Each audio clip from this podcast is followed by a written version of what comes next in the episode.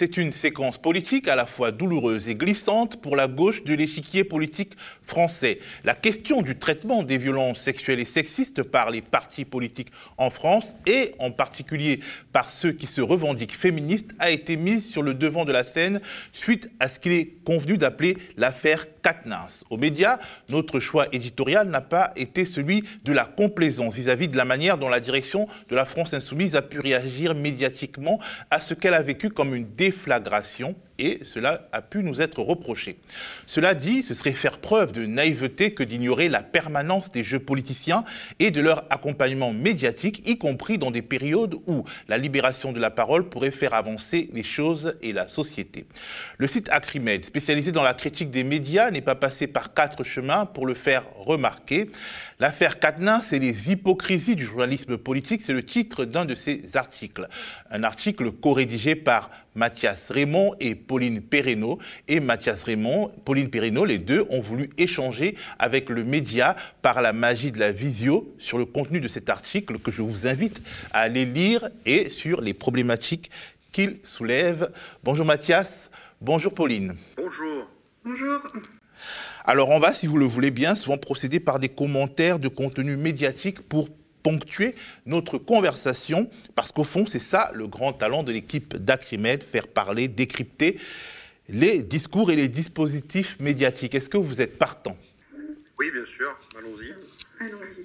Alors, on va commencer par un coup de gueule de Clémentine Autain, députée de la France insoumise et de la NUPES, qui se plaint d'une forme de disproportion dans le traitement des affaires Katnins et Bayou. On l'écoute.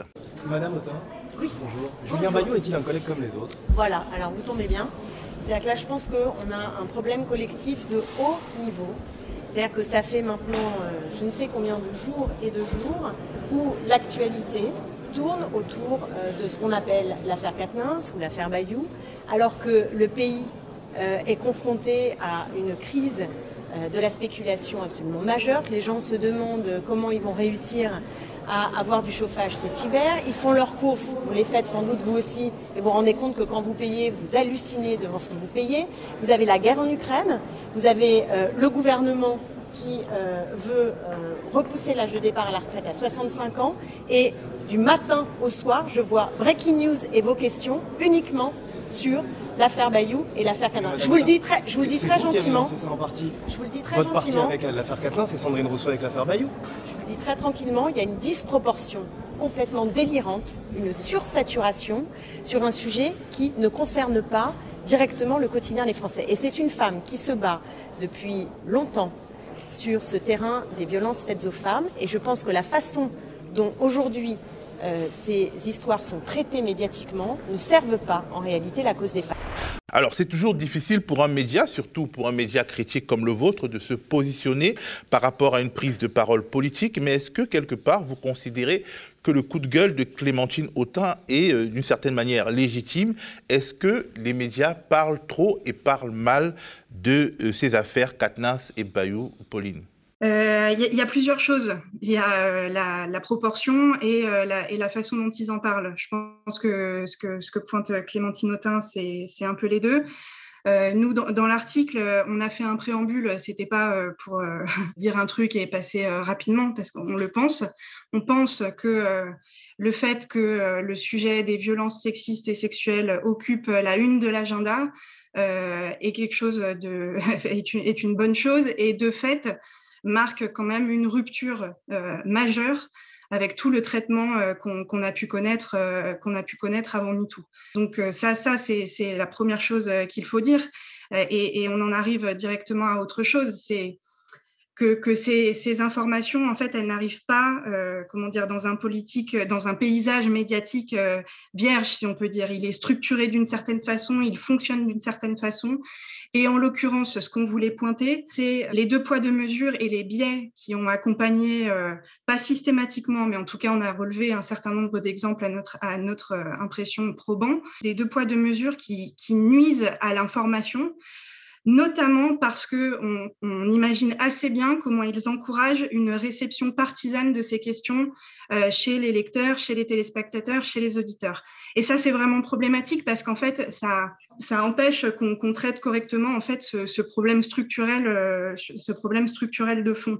Euh, et donc, je pense que c'est aussi ça auquel euh, réagit Clémentine Autain. On, voit dans cette séquence, c'est assez parlant. Quoi. Il, y a, une, il, y a, un groupe euh, de, journalistes qui arrivent, les micros de partout, et on lui pose, il lui pose une énième fois des questions sur l'affaire Katnins, je mets des guillemets. et, comment dire, voilà, c'est ce qu'elle fait, ce qu'elle fait remarquer. En fait, on voit à quel point ça, n'est pas pris en compte parce que juste derrière, un journaliste lui repose la même question. Sur l'affaire Katnas et Bayou, surtout l'affaire Bayou. Hmm. Oui, c'est l'affaire Bayou, mais du, coup, il y a quelque chose de d'emballement, d'hystérisation euh, permanente et qu'il est très compliqué de euh, mettre un coup d'arrêt à ce journalisme en train de se faire de cette manière, à ce journalisme politique en train de se faire de cette manière, et qu'interroger sa fabrication est, très compliqué. Donc je pense que oui, l'extrait est éloquent à, plusieurs égards. Alors, euh, vous avez parlé euh, de réception partisane euh, de, ces informations, euh, de, ce qui pourrait être considéré comme des, informations visant à sensibiliser sur euh, des dérives sociales et à améliorer finalement la société. Par quel dispositif cette réception partisane de ce type de problème passe? Alors peut-être je peux dire un, mot, un mot là-dessus. Déjà, pour, compléter ce que, ce que dit Pauline, c'est vrai qu'on on a vu une évolution dans le traitement médiatique des, violences euh, sexistes, sexuelles euh, qui, sont faites aux femmes depuis, le mouvement MeToo, pour le dire euh, simplement, l'affaire Weinstein, etc. Et donc ça, c'est une bonne chose que c'est qu'il y ait une évolution dans, dans, ce sens. Mais il y a, comme on vient de le dire, un dispositif très partisan qui, est mis en avant, qu'on souligne euh, dès lors que euh, ces affaires touchent euh, le champ politique.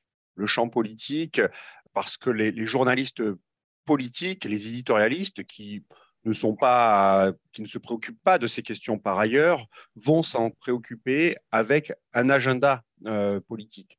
De manière un peu plus précise, si on fait des comparaisons Pauline parlait de deux poids, deux mesures. Si on fait des comparaisons entre le traitement médiatique de l'affaire Catenins et d'autres traitements médiatiques, d'autres affaires qui ne sont pas forcément purement politiques ou qui le sont. Hein. Je pense à, par exemple à Patrick Poivre d'Arvor d'un côté, mais aussi à Gérald Darmanin.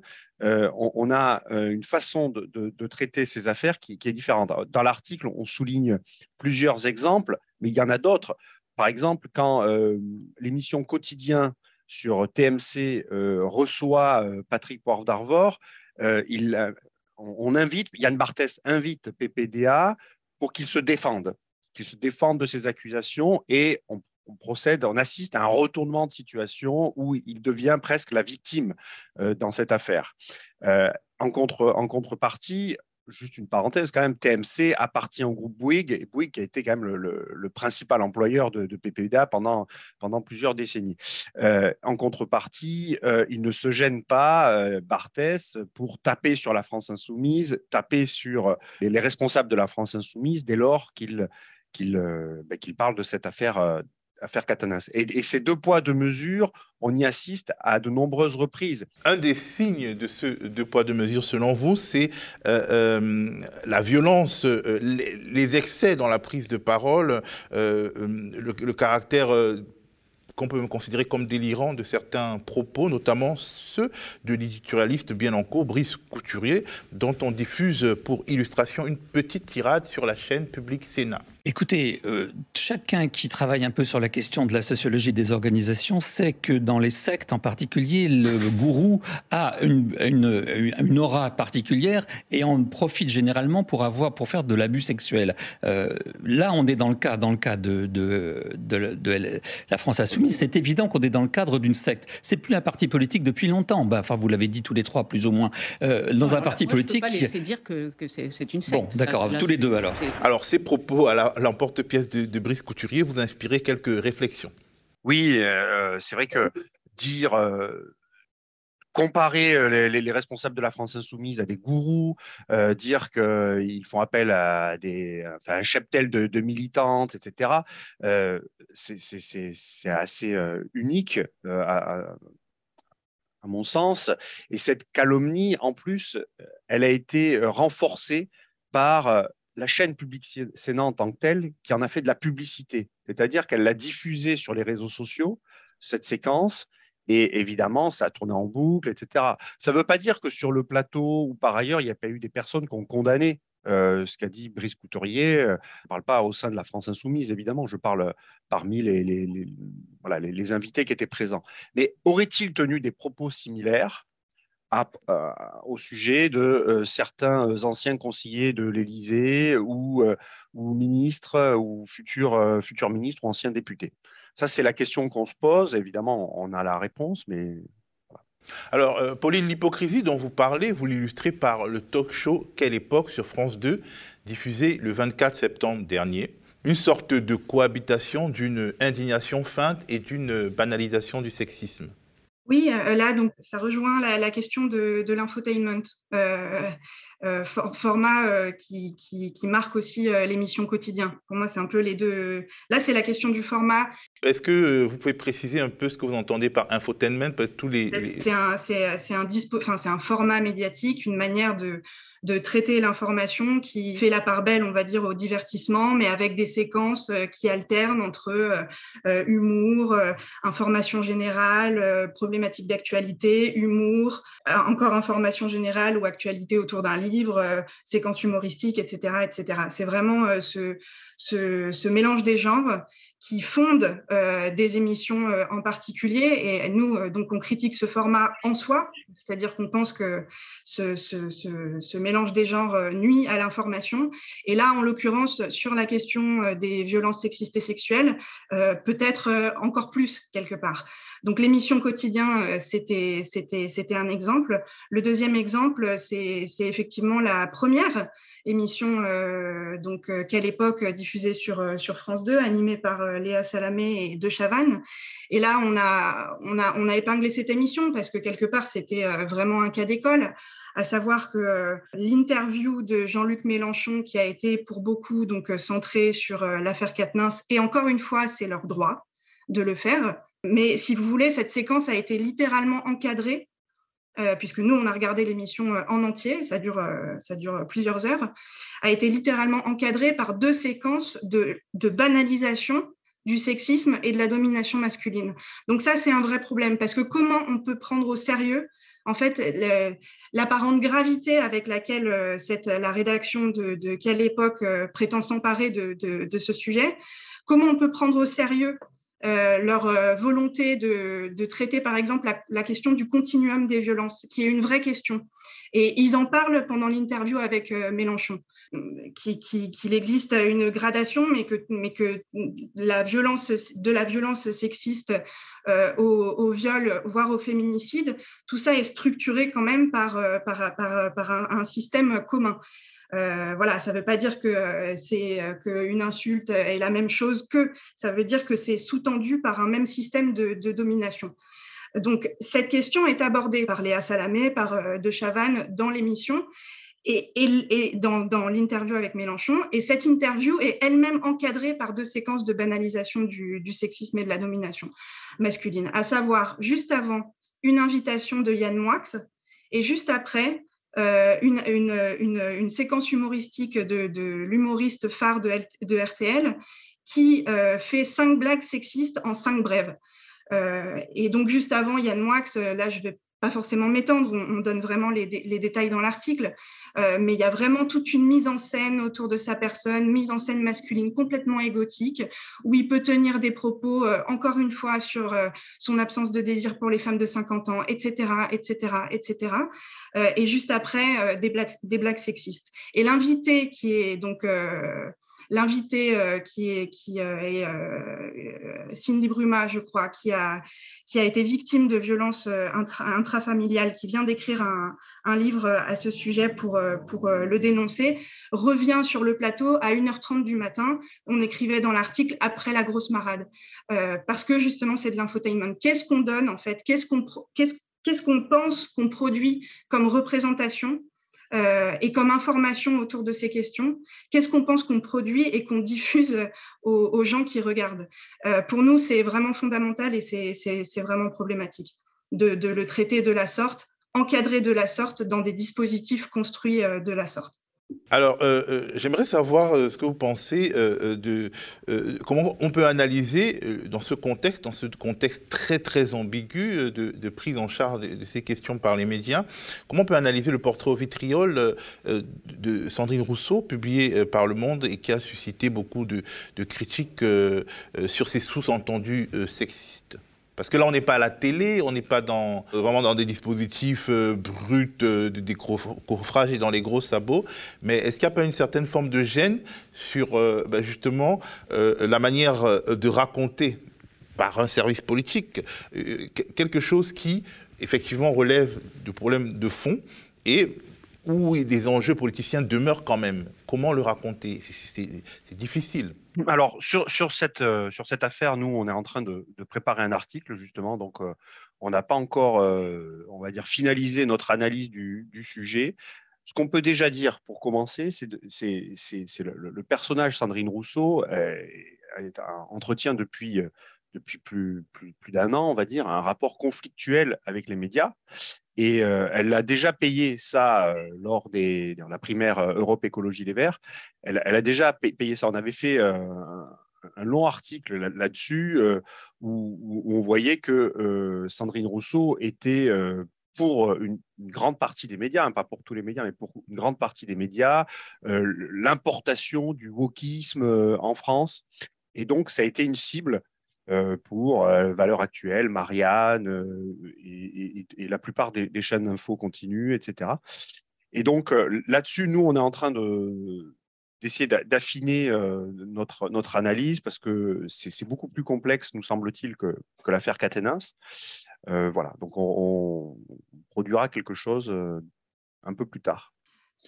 Ce qu'on peut dire peut-être juste de, de, ce que là où, là où ça interroge, cette fois-ci, mais en fait, euh, à, chaque fois qu'en fait Sandrine Rousseau euh, fait l'objet d'un pilonnage dans les médias, ce qui interroge, je pense, c'est euh, la comment dire. À, chaque fois, ce qui est utilisé, c'est elle, elle fait polémique. et donc, nous, on avait fait vraiment, comment dire, un, un article dans un précédent numéro de la revue sur, euh, sur ce phénomène euh, typiquement médiatique qu'est la polémique. C'est-à-dire que la polémique, elle n'est pas, euh, pas transcendantale, elle n'existe pas, pas en soi, elle n'existe que parce qu'elle est co-construite par les médias et en partie par, par le champ politique. Donc là, ce que, ce que ça dit aussi, on rejoint des, des, phénomènes d'emballement, des phénomènes d'hystérisation, c'est à quel point les médias sont quand même complètement aveugles. Une des questions de, de fond, à mon avis, c'est ça, rejoint en fait le, rôle fondamental euh, des médias dans la, construction d'un problème, euh, dans la co-construction d'un problème public, de ce, de ce qu'ils décident de mettre à l'agenda et de comment, ensuite euh, ils, en parlent. Pour boucler la boucle par rapport à, la séquence qu'on a vue tout à l'heure de, Clémentine Autain, on, est bien dans, ce, processus-là. C'est-à-dire qu'on a des chaînes d'information en continu qui construisent leur agenda en fonction de, bah, de, Twitter, il faut le dire, mais pas que de Twitter, euh, et, de thématiques euh, qui font des polémiques parce que leurs moyens de, communication et leur, et leur, fonctionnement à ces chaînes d'information continue euh, sont liés à leur manque de moyens financiers. C'est-à-dire qu'ils n'ont pas les moyens d'aller faire des enquêtes, des grands reportages, etc. Donc, ils n'ont que les moyens de faire des des plateaux, des plateaux dans lesquels ils invitent des experts, entre guillemets, euh, et qui viennent polémiquer, des éditorialistes qui viennent polémiquer sur des sujets qui créent des polémiques et donc qui font naître des nouvelles polémiques et des nouveaux sujets et des nouveaux plateaux, etc. Donc on a, on, a bien la, boucle qui est bouclée, c'est ce que dit euh, euh, parfaitement bien Clémentine Autain au départ, elle dit, mais attendez, il y a la guerre en Ukraine, on va avoir euh, des hausses de prix colossales, euh, des, problèmes d'énergie, et vous venez encore, encore me parler, me poser les mêmes questions que vous m'avez posées la veille. Donc, on peut, on peut, on peut continuer à en parler, mais euh, parlons d'autre chose là. Est-ce que ça suffit d'évoquer seulement le manque de moyens? Parce que bon, c'est quand même des, chaînes qui ont des moyens conséquents, même si ce n'est pas les moyens, par exemple, de, TF1. Mais les, débats, les discussions de plateau peuvent porter sur d'autres sujets que euh, le tweet de, Daniel Obono ou alors euh, des sujets comme ça justement qui sont co-construits, enfin qui sont co-construits par la personne qui a émis le mot ou dit la phrase qui euh, fait polémique et par les médias qui veulent bien en, faire un, sujet à la une. Est-ce qu'il n'y a pas autre chose que le dispositif, l'absence de, moyens? Est-ce qu'il n'y a pas une sorte d'agenda politique qui vise finalement à discréditer une partie du champ politique? Nous, ce qu'on dit, c'est qu'on dans, la, justement dans la co-construction de l'agenda, il y a des éléments euh, qui, dépendent, on va dire, de la structuration du champ médiatique, donc ce que, ce que disait euh, Mathias. Et euh, évidemment qu'il y a euh, des, comment dire, euh, il y a une partie également de, d'orientation, on va dire, idéologique, qui part en fait des, des, du, sommet des rédactions, des, des directions éditoriales. qui vont choisir, de, de qui, qui, choisissent des sujets en particulier, qui cadrent des sujets d'une certaine façon, etc. Le deux poids deux mesures, en fait, dont on parle, c'est celui-là. Euh, quand on pointe, par exemple, les interviews de Clémentine Autain ou de Manuel Bompard plus récemment euh, autour de l'affaire Katnins et, euh, et Autain sur BFM TV autour de l'affaire Tahabouaf, quand on parle de ces interviews, c'est ça aussi qui est pointé. Quand on dit est-ce qu'on peut trouver, est-ce que la chaîne peut citer une interview qui a été menée de manière aussi longue, aussi agressive concernant l'affaire Darmanin, qui ait été menée, euh, est-ce, est que la chaîne a interrogé un responsable LREM de la sorte? C'est, de ça dont on parle, c'est ça qui, transparaît dans l'agenda euh, politique, ou en tout cas, euh, voilà, c'est ça que, montre le, deux poids, deux mesures. Et encore une fois, il faut toujours, on le redit dans l'article, le problème, c'est pas que ces interviews soient longues, c'est pas qu'elles soient musclées, entre guillemets, c'est pas qu'elles soient contradictoires, c'est le fait que ces trois choses soient dans des proportions telle vis-à-vis de certaines forces politiques en particulier. Voilà, c'est ça qui fonde le deux poids deux mesures et c'est ça qui est problématique parce que encore une fois, ça ne peut que nuire à la réception de ce genre de questions et ce n'est pas du tout euh, servir euh, euh, la, question que de le traiter de cette manière. Parce que euh, en réalité, euh, ceux qui regardent les médias d'info ne sont pas forcément euh, du même avis que ces médias d'info. Et donc, d'une part, on peut avoir une réception, à ma vie, vraiment, la gauche, ces gens, ces donneurs de leçons, ils valent pas mieux que les autres, ce qui ne signifie pas qu'on désapprouve les violences sexuelles et sexistes. On ricane finalement du fait que les vertueux soient pris le doigt dans le pot de confiture. Et de l'autre côté, les gens qui sont plutôt de ce bord politique-là peuvent considérer que ceci est un complot et justement nourrir encore encore plus de prévention vis-à-vis de ces médias-là, mais des médias en général. Moi, je ne pense pas que il y a peut-être quelques personnes qui pensent qu'il y a des complots, mais euh, je ne pense pas que ce soit un, point de vue. Disons pas un complot, mais une, euh, comment dire, une euh, opération. Une opération, voilà. Une opération politique dans le sens, mais, mais pas organisée, c'est-à-dire les, éditorialistes, les commentateurs, les journalistes, les, les directions de ces médias-là ne euh, sont pas forcément des, électeurs de la France insoumise, on, s'en doute. Donc, euh, pour eux, c'est forcément une bonne affaire. Euh, ils, peuvent profiter de cette situation pour, pour, pour taper sur, sur, sur le, le parti qu'ils aiment détester. Ils aiment détester Jean-Luc Mélenchon. Euh, on, le sait, on a fait des dizaines d'articles sur ça, sur le traitement médiatique, la couverture médiatique des campagnes présidentielles de Mélenchon en 2012, 2017, 2022. Les médias, la plupart des médias et les chaînes d'infos en particulier le détestent. Il, le rend bien, hein, mais voilà, donc c'est un conflit euh, ouvert et dès qu'il y a la, le la, moindre, la moindre erreur, le moindre petite faille, tout le monde lui tombe dessus, leur tombe dessus. Euh, on, se rappelle aussi euh, la, façon dont les médias s'étaient emballés euh, lors, du, lors des perquisitions aussi. Ça, ça, faisait je veux dire, on parlait tout à l'heure de quotidien de l'émission de Yann Barthès. C'était le générique de l'émission pendant plus d'un an. on voyait Jean-Luc Mélenchon crier dans, dans, le dans le générique. Donc, voilà, c'est c'est pas que les chaînes d'infos en continu, évidemment, hein, mais c'est les chaînes d'infotainment, enfin, les médias qui font de l'infotainment, euh, etc. Alors, nous sommes à une époque, euh, euh, Mathias, où en dehors des contenus strictement professionnels, on peut deviner les biais politiques des journalistes, y compris les nôtres d'ailleurs, via leurs tweets, par exemple, ou, via des, petits euh, indices posés ça et là. Est-ce que ce type d'indice nous oblige à évoquer, en tout cas nous permet, et, oblige l'ensemble du corps journalistique et des analystes en général à évoquer la question des convictions politiques de, ces, des de, ceux des journalistes qui nient tout parti pris et, du coup la question de la sous-représentation de certaines euh, familles politiques, euh, de, pardon, de certains courants de pensée parmi les éditorialistes. Je pense qu'il y, y, a des choses que l'on que, l'on pouvait anticiper. Euh, par exemple, le fait qu'un journaliste comme Bernard Guetta qui était euh, chroniqueur euh, géopolitique sur France Inter, se retrouve à un moment donné élu. Alors, il n'est pas La République en marche, mais il est élu dans le, même, le, même mouvement député européen. c'est des choses qu'on peut anticiper. on, sait très bien que certains journalistes ont des convictions politiques mais qu'il se présente de manière neutre. Et, je pense qu'il faudrait retourner la, chose et, dire il n'y a pas de neutralité dans les médias, chez les journalistes. Les journalistes ne sont pas neutres. Il n'y a pas d'information objective. Tout est subjectif, ne serait-ce que dans, bah, la construction du, journal, le, choix du, premier sujet, du deuxième sujet. Tout ça, c'est subjectif. Donc les journalistes ne sont pas objectifs, même si parfois, et de nombreux tentent de bien le faire, etc. Mais ceux que l'on voit euh, sur le devant de la scène, ceux qui commentent l'information, ben, ils ne sont pas neutres, on le sait. Et euh, on voit souvent des passages ben, de, du métier de journaliste au métier de politique. Et là-dessus. Euh, Et pas dans les mêmes proportions pour tous les camps. Ben, voilà, pas, pas, pas, dans les mêmes proportions pour tous les camps, parce que ce qui, ce qui, va être fait dans l'autre sens, c'est qu'on va reprocher à certains journalistes, on l'avait fait à Tarbouaf à une certaine époque, c'est d'être des journalistes militants. C'est d'être des militants avant même d'être des journalistes. Ben, euh, je suis désolé, mais euh, moi j'estime que on, a de Nathalie Saint-Cric sur, euh, France Télévisions, c'est une militante.